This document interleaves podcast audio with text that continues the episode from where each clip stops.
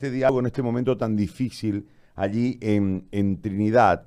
El encapsulamiento, y entiendo que hay brigadas médicas que están desarrollando la nueva estrategia para eh, lograr una meseta en la, en la curva y de esta manera intentar identificar principalmente a los que están con síntomas y no pueden ser atendidos, eh, pero que no están graves y que sí pueden ser recuperados. ¿Nos explica, por favor? Muy buen día. Muy buenos días, Gary gracias por la entrevista. Eh, bueno, hoy día ha empezado eh, el encapsulamiento que va a durar hasta el día viernes y si es necesario, pues eh, el día sábado también, ¿no? Pero cinco días son los, los que van a ser de este encapsulamiento.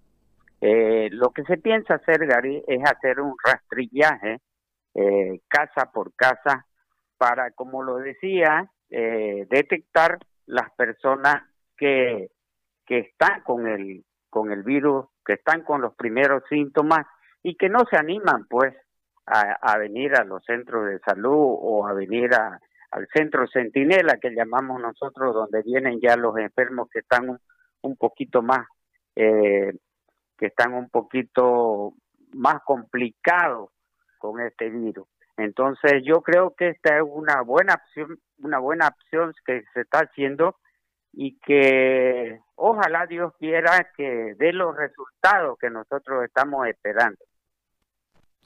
Ahora, alcalde, eh, ¿tiene un número más o menos eh, aproximado? Porque entendemos que ante la, las pocas pruebas y además de esto el tiempo en el proceso de la prueba, se ha hecho muy complicado establecer un número, pero me parece que por la particularidad de Trinidad, que es un ambiente más o menos en el que todos se conocen, eh, por referencia se puede tener una idea de cuánta gente ha tenido síntomas, ha, hecho síntomas de resfrío.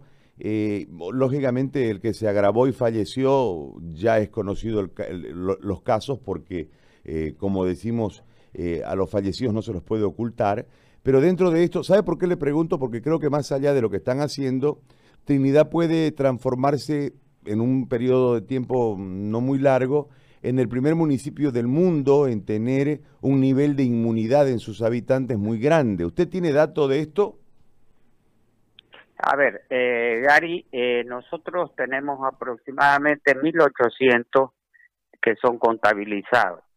Hay personas que dicen que eso se multiplica por tres, pero eh, el otro día el doctor Flores, que es paseño, conjuntamente con el doctor Gómez, eh, decían que puede haber en Trinidad un 10% de personas contaminadas. Estoy hablando de aproximadamente 14 mil personas. Yo creo que sí, como dice usted, Gary, en Trinidad todavía la gente se conoce y en Trinidad ha habido muchas personas que se han curado solitos. Usted sabe que este virus, el 80% no presenta ni un síntoma. Y tal vez ese ha sido uno de los grandes problemas para que este virus haya desbordado la salud en Trinidad. Los asintomáticos. Estoy hablando de los asintomáticos. Entonces, lo que usted dice, Gary, es muy cierto. Si se hacen más pruebas, vamos a pillar más personas enfermas. De eso tengo seguridad. Y posiblemente también, Gary, eh, los números de muertos tal vez sea un poco más.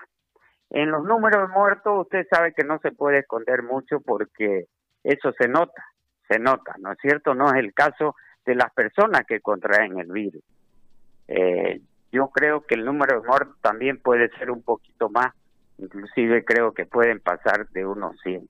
Pero hay veces que, eh, como las pruebas demoran mucho y a veces también alguien muere, alguien muere y no hubo tiempo para sacarle la prueba, entonces no sabemos si eso, esas personas que se entierran en el cementerio COVID, como nosotros le decimos, eh, pudieron estar contagiadas.